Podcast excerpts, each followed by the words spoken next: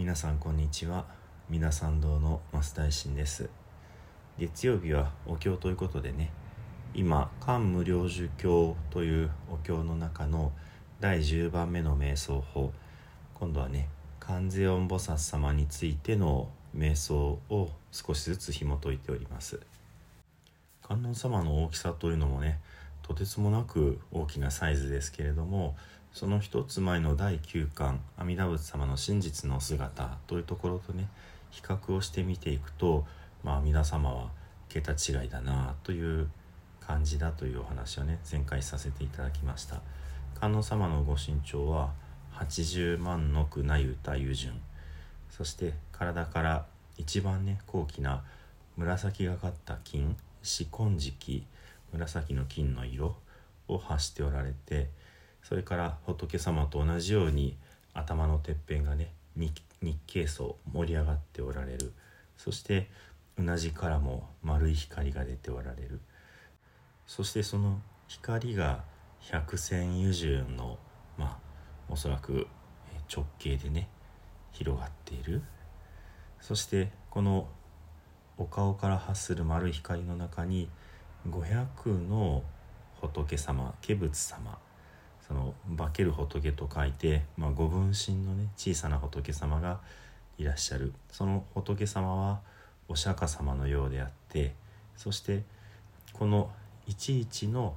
化仏様がですねこれから続きのところになりますけども11化仏500系菩薩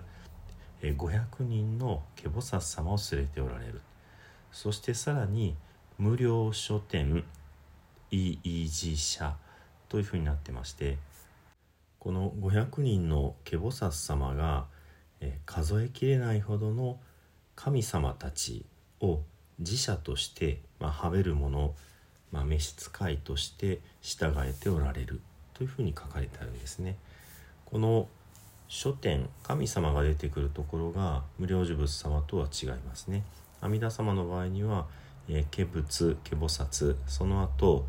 えー、八万四千の、えー、総合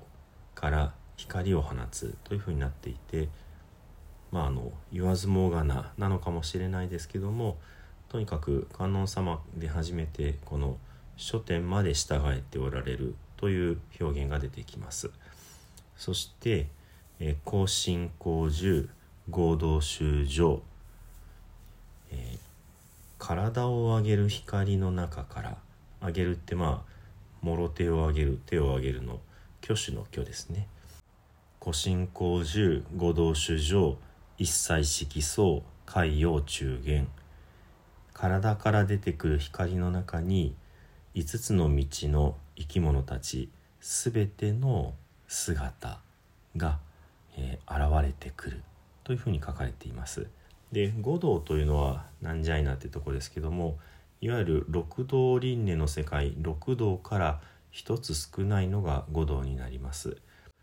これはですね修羅道いわゆる戦ってばっかりおられる神様の世界というものもこれは神様だということで天と合わせて天と修羅を一つの世界として考えて五道になるわけですね。ですので地獄餓鬼畜生それから人の世界と神様の世界これが五道です後にこの神様の中でもデーバとアスラ、まあ、天津神と国津神、まあ、善良な神と戦っておられる闘争心に分かれるということで六道になりますがここではその古い、まあ、概念の五道ということになっていますね。そしてこの古神というのはですね古神効果体を上げる光というのはどうやらその前の円光うなじから出ている丸い光と対比しているんだそうです。ですので観音様の頭から出る丸い光の中には500人の化仏様がいらっしゃってそしてその体全体からあふれる光の中にはまあ、いわゆる六道輪廻で苦しんでいる生き物たち。ここでは五道になってますけども五道の迷える衆生たちの姿というのが全て現れている。というふうに書かれている、まあ、とても不思議な映像というかねそんな感じかなというふうに思います。そしてその続きね。頂上微量釜二法いい点眼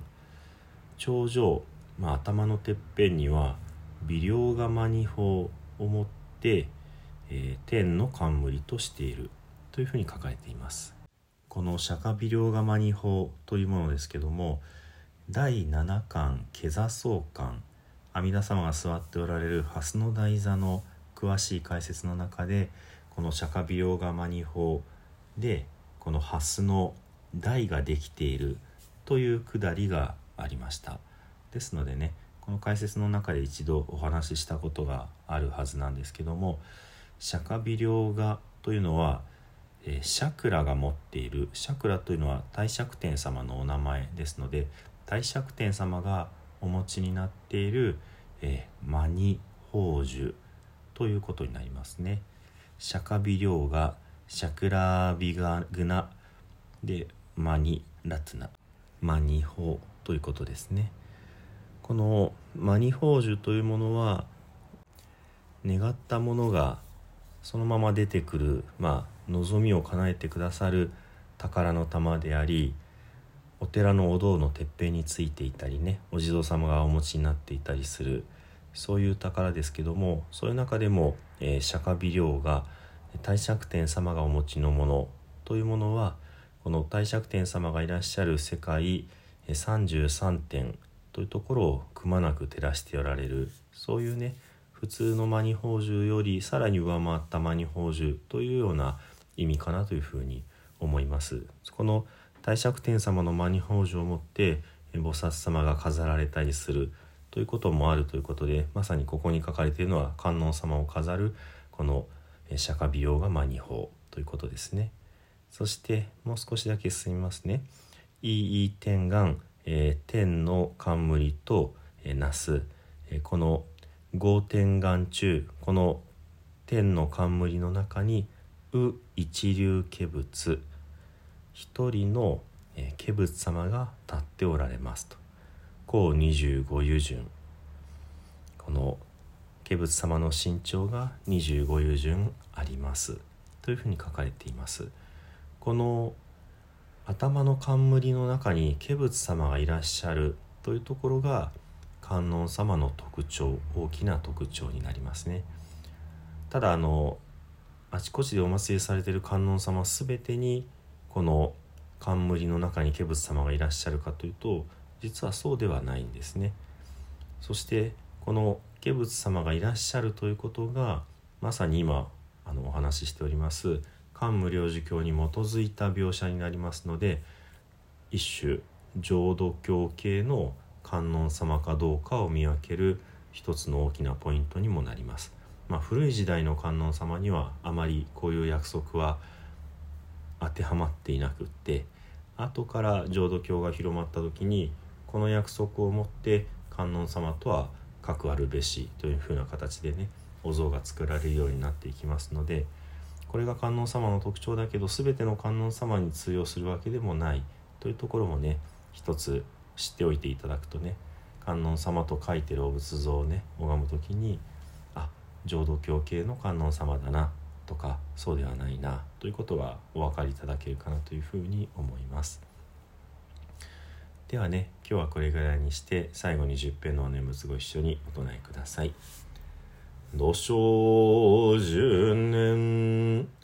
ナムアミダブナムアミダブナムアミダブナムアミダブナムアミダブナムアミダブナムアミダブナムアミダブナムアミダブツナムアミダブ